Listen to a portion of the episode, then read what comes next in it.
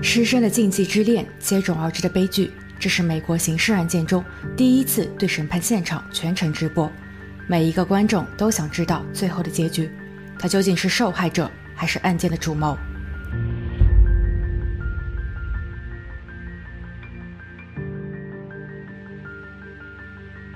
？Hello，大家好，我是桂林一。今天的案件在当时轰动全美，一段婚姻，一次恋爱，一个谎言，一场悲剧。即便法院做出了判决，但似乎真相更让人琢磨不透。他们之间究竟还有多少肮脏的秘密？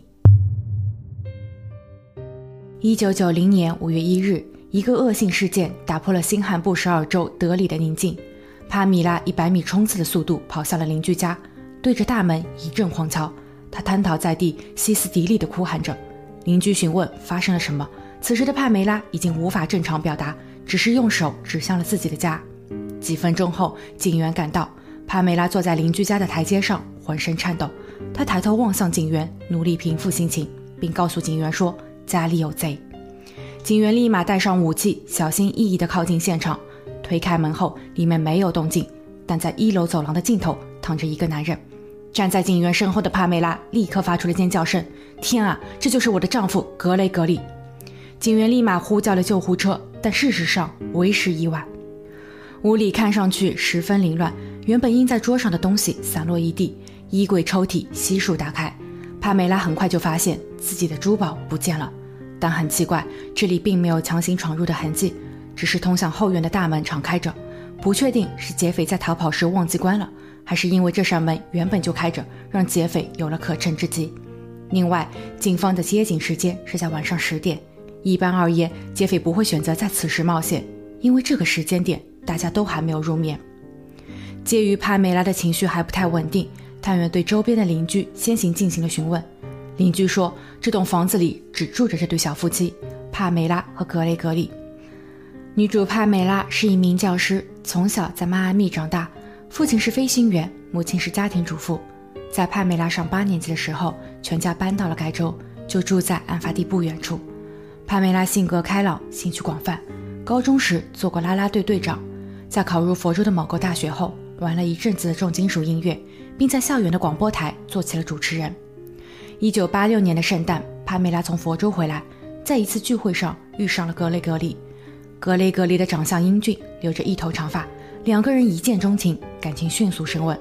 后期，格雷格里跟着帕梅拉去到了佛州，直到一九八八年帕梅拉毕业后，这对恋人才搬回了该州。帕梅拉应聘了学校的行政部门，主要负责学校的联谊组织和对外宣传。之后，他也开设了自己的摄影课程，教学生如何使用摄影器材进行视频制作。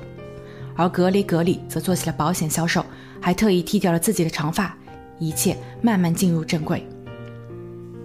一九八九年五月七日，二十一岁的帕梅拉和二十三岁的格雷格里正式结婚，两人搬入了今天的案发地。他们看起来是那么的和睦。还计划着在不久的将来生一个孩子。现在距离他们结婚一周年的纪念日仅剩下六天，而这几周他们隔三差五的举办派对进行庆祝，每一次聚会时也十分热闹。谁都没有想到格雷格里突发意外。一九九零年五月二日大约凌晨两点，事发四小时，帕梅拉说她能够控制好情绪，她需要找探员谈谈。虽然此时已经超出了警队的工作时间。但为了尽快破案，探员没有拒绝。帕梅拉说，五月一日一早，她去了学校。当天有个行政会议，帕梅拉必须出席。下午三点多，她给丈夫格雷格里致电，说今晚需要加班，让丈夫自行解决晚餐。晚上九点多，帕梅拉下班，并在十点左右到家。家里并没有开灯，这很不寻常。她记得家中的大门没有上锁，推开门后，隐约看见走廊的尽头有一个人影。并发现客厅里已经被翻得一塌糊涂，他意识到自己的家遭遇了洗劫，他无法确认作案人是否还在家中，所以赶紧跑去邻居家求助。当时自己害怕极了，脑子一片空白。探员追问：“你说的那个人影是不是躺着的丈夫？”帕梅拉不假思索地回答：“是，感觉他被东西砸倒了。”探员再问：“你认为劫匪可能是熟人吗？或者认识格雷格里？”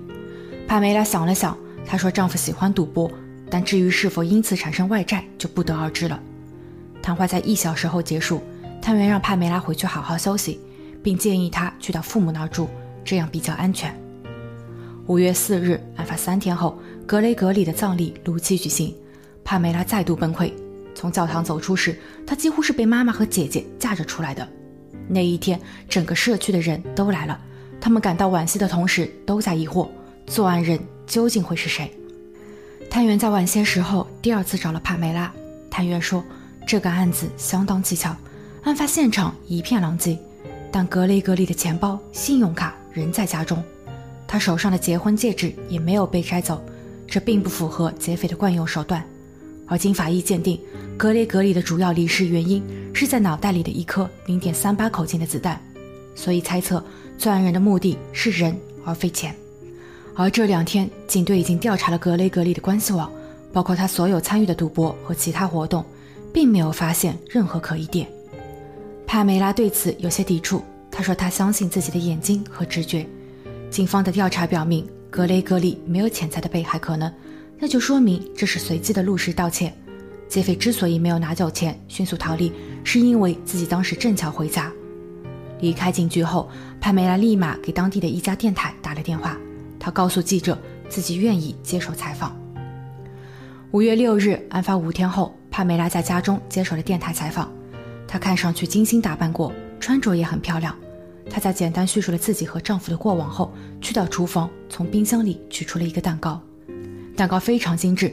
她突然用叉子将它捣毁，对着镜头哽咽地说道：“On the day a year ago, now facing one of the happiest days of my life in the beginning of our future together, and today I have to wake up and realize that there is no future for us. There's a future for me, but not for us.” 探员在看到新闻后对帕梅拉说：“不要冲动，因为这样很可能会打草惊蛇。”帕梅拉则认为探员试图让案件不了了之，只有他站出来，才能给警方施加压力。Now on Netflix, inspired by the unbelievable true story of a fake hitman, comes the new movie, Hitman, from Academy Award nominee Richard Linklater. At 96% certified fresh on Rotten Tomatoes, critics are calling Hitman a smart, sexy crime thriller with surprises at every turn. Starring Glenn Powell and Adria Arjona, Hitman. Now playing on Netflix and in select theaters. Rated R.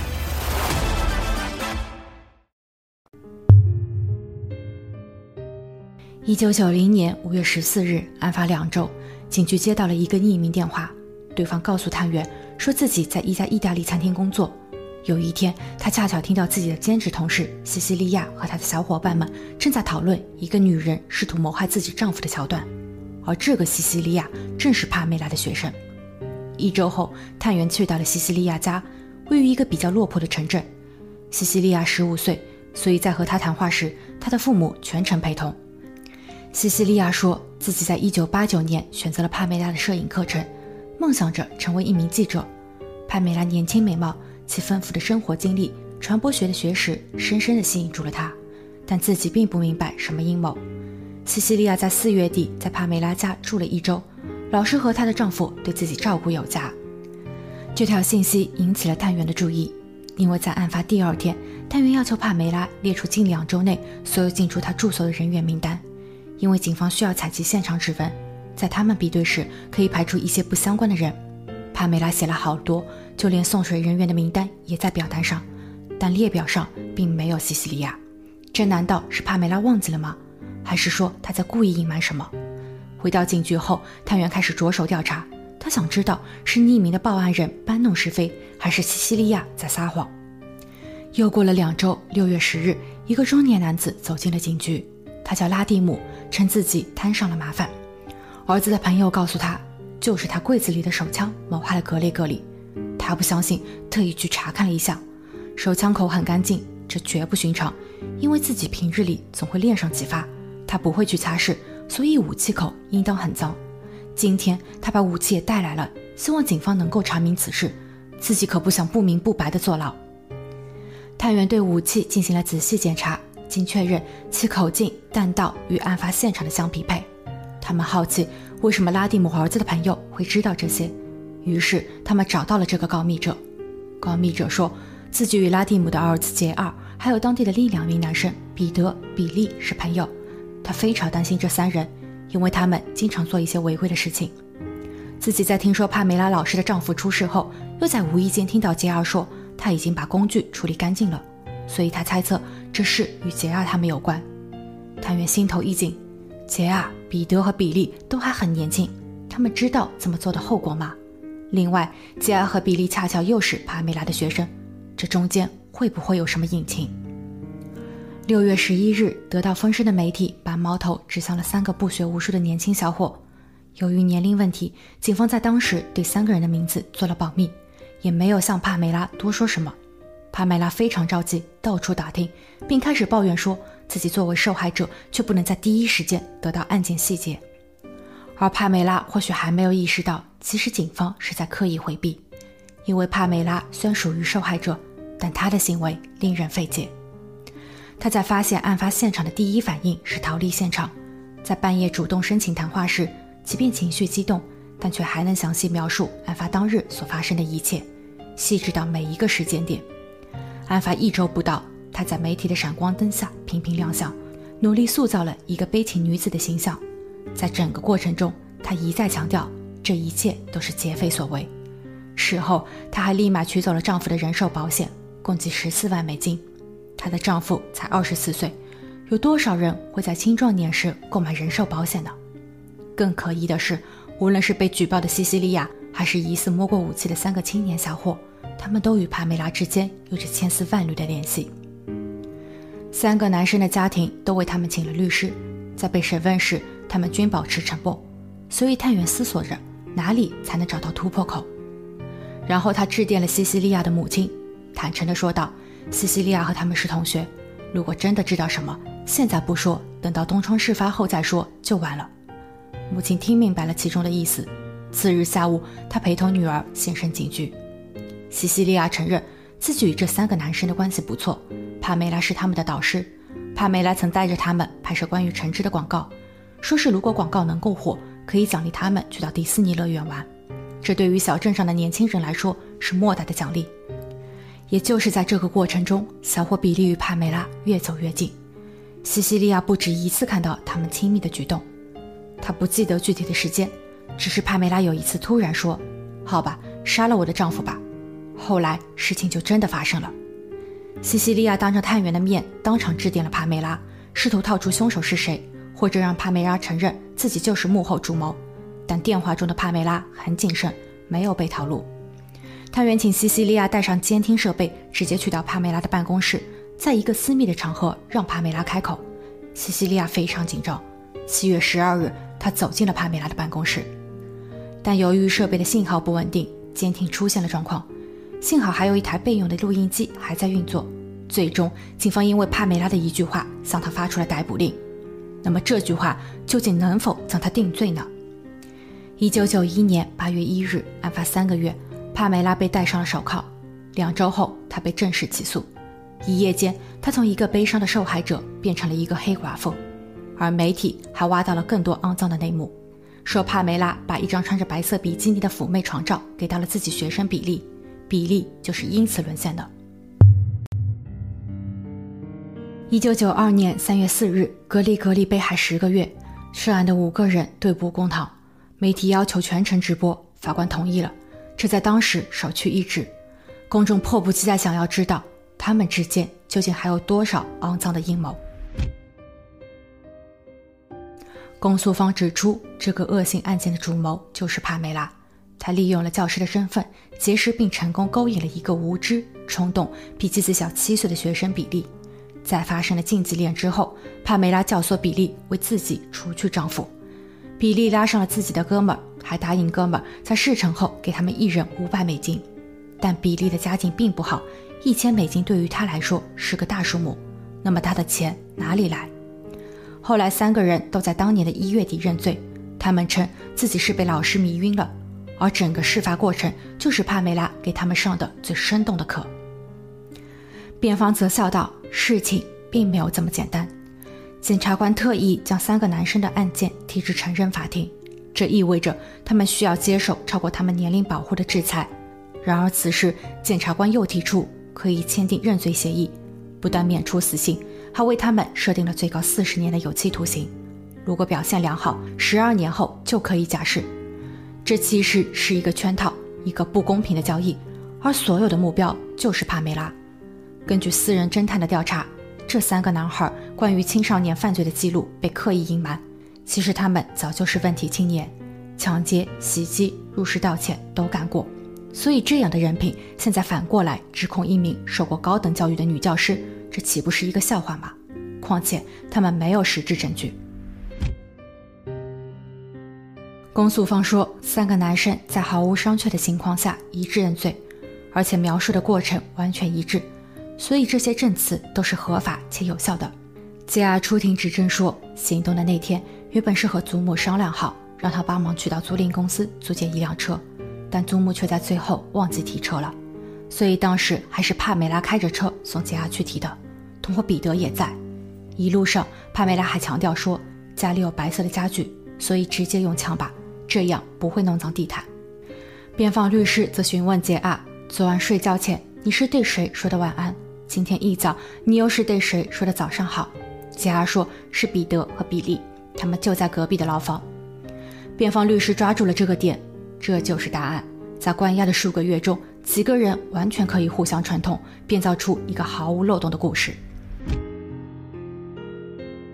此时，作案人比利出庭。比利表示自己是在学校的一个摄影项目中认识帕梅拉，帕梅拉喜欢摇滚、重金属，而这也是比利的爱好。两个人由此展开了话题。差不多是在一九九零年的二月，也就是案发三个月前，帕梅拉让西西利亚传了一张纸条给自己。之后，他们开始了幽会。帕梅拉问：“你难道不想吻我吗？”比利涨红了脸，吻了上去。之后的几周，帕梅拉还会带比利看一些动作片。并换上浴袍，摆出诱人的姿势。帕梅拉是比利人生中第一个女人。次日，帕梅拉要求比利解决自己的丈夫，并表示只有这样，他们才能够在一起，还可以得到所有的财产，包括房子、车和保险。案发当天，帕梅拉特意在离家前打开了家里后院的大门。比利、杰尔和彼得按照计划操作着。当时格雷格里并不在家，所以他们打开了抽屉，取走部分珠宝。并把家里尽可能的搞乱，然后躲在大门后面，静等格里格里回家。当格里格里进门后，杰尔和彼得冲出，一通猛打。之后是比利自己扣动了扳机，工具是杰尔从父亲那儿偷来的。事后还有一位叫雷蒙德的人带着他们开车逃亡。为了增加比利证词的可信度，检察官还请了西西利亚作证。西西利亚坦言，帕梅拉和比利在最初是通过自己传递信息的。帕梅拉在信中有写道：“你有想我吗？我无时无刻不在想念你。”西西利亚在不同的场景多次看到两人有出格的行为。帕梅拉提出要对其丈夫动手，自己以为还是在开玩笑。当比利询问自己能否帮忙弄到武器时，自己还提供了一条途径，幸好最后没有成功。公诉方此时总结了一下，说是帕梅拉用身体给比利洗脑，让他迷失了方向，最终被他完全操控。这个案件最可怕的地方也就在于此。辩护律师强烈反对这样的推论。不可否认，帕梅拉确实与比利越界了，但是帕梅拉已经与比利提出分手，是比利自己放不下，所以策划了谋害帕梅拉的丈夫。另外，西西利亚的身份也很特殊，她庭审时的穿着打扮都是由政府买单的，所以她的证词是否也是在为政府服务呢？西西利亚说，她以为一切只是玩笑。但她又告诉比利，自己工作的地方有一对老夫妻。妻子说，她不习惯用丈夫给她购买的武器，因为手感不好，所以她一直把武器放在车里，从不随身携带。比利特意询问是什么样的车，停放在哪儿，之后还专门前往查看。幸好那天丈夫把武器取走，所以说西西利亚的证词根本就是前后矛盾。她为什么一开始不报警呢？因为她自己也在害怕，她就是帮凶。现在把所有的矛头都指向了帕梅拉，那样可以免去自己坐牢。公诉方公布了在案发后，西西利亚带着监听设备去找帕梅拉时，帕梅拉说过的那段非常可疑的话。专业的音频处理人员把这段内容制成了文稿，分发给了法官和陪审团。所有人先行阅读了文稿，随后他们听了录音。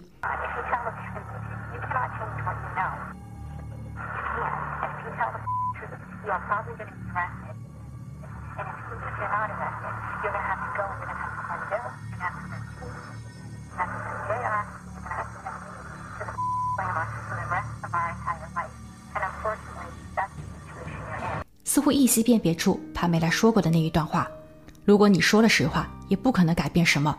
你可能会被捕，但即便没有，你也会导致三个男生和我的下半生都在监狱中度过。不幸的是，这就是你的处境。公诉方最后爆料说，帕梅拉曾透露丈夫格雷格利有外遇，这是丈夫亲口承认的。他求帕梅拉原谅他，这类的事情不会再有。所以以此可以推理，帕梅拉因为丈夫的不轨产生了报复心理。辩方称，音频是经过专家特殊处理的，即便如此，仍有极大的噪音干扰，断断续续。而且这句话没有上下文，文字记录员很可能本身就带有偏见来听这段录音。所以这段录音根本不足以来定罪，而报复丈夫的推理更是子虚乌有。控辩双方各执己见，不分上下。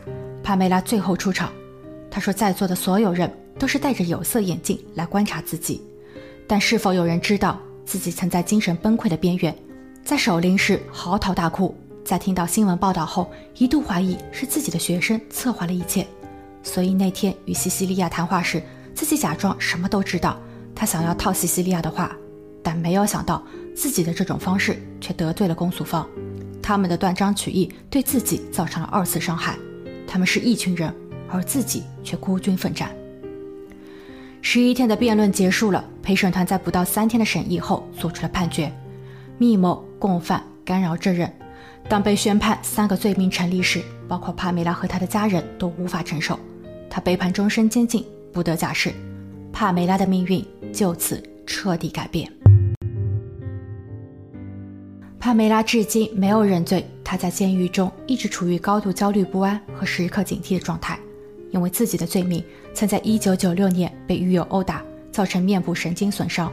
他必须每天服药，特别是在下雨或下雪的时候，他的疼痛会更加严重。他在监狱中完成了两个硕士学位，文学和法律研究。他已经申请成为国际妇女组织成员，立志于为狱中的妇女争取权利。与此同时，当年的那群学生也一一被释放。杰埃和彼得分别在零五年和一五年被假释。最终动手的比利在监狱中获得了学历后，承担了监狱电工一职，也在二零一五年格雷格利事件二十五周年后获得假释。对此，帕梅拉的回应是：他理解这几个学生，但绝对不会原谅他们。这几个人为了自己能够免除责罚，陷害了一个无辜的教师，而现在整个故事已经很难说得清楚了。学生和老师，集体和个人，你会选择相信谁呢？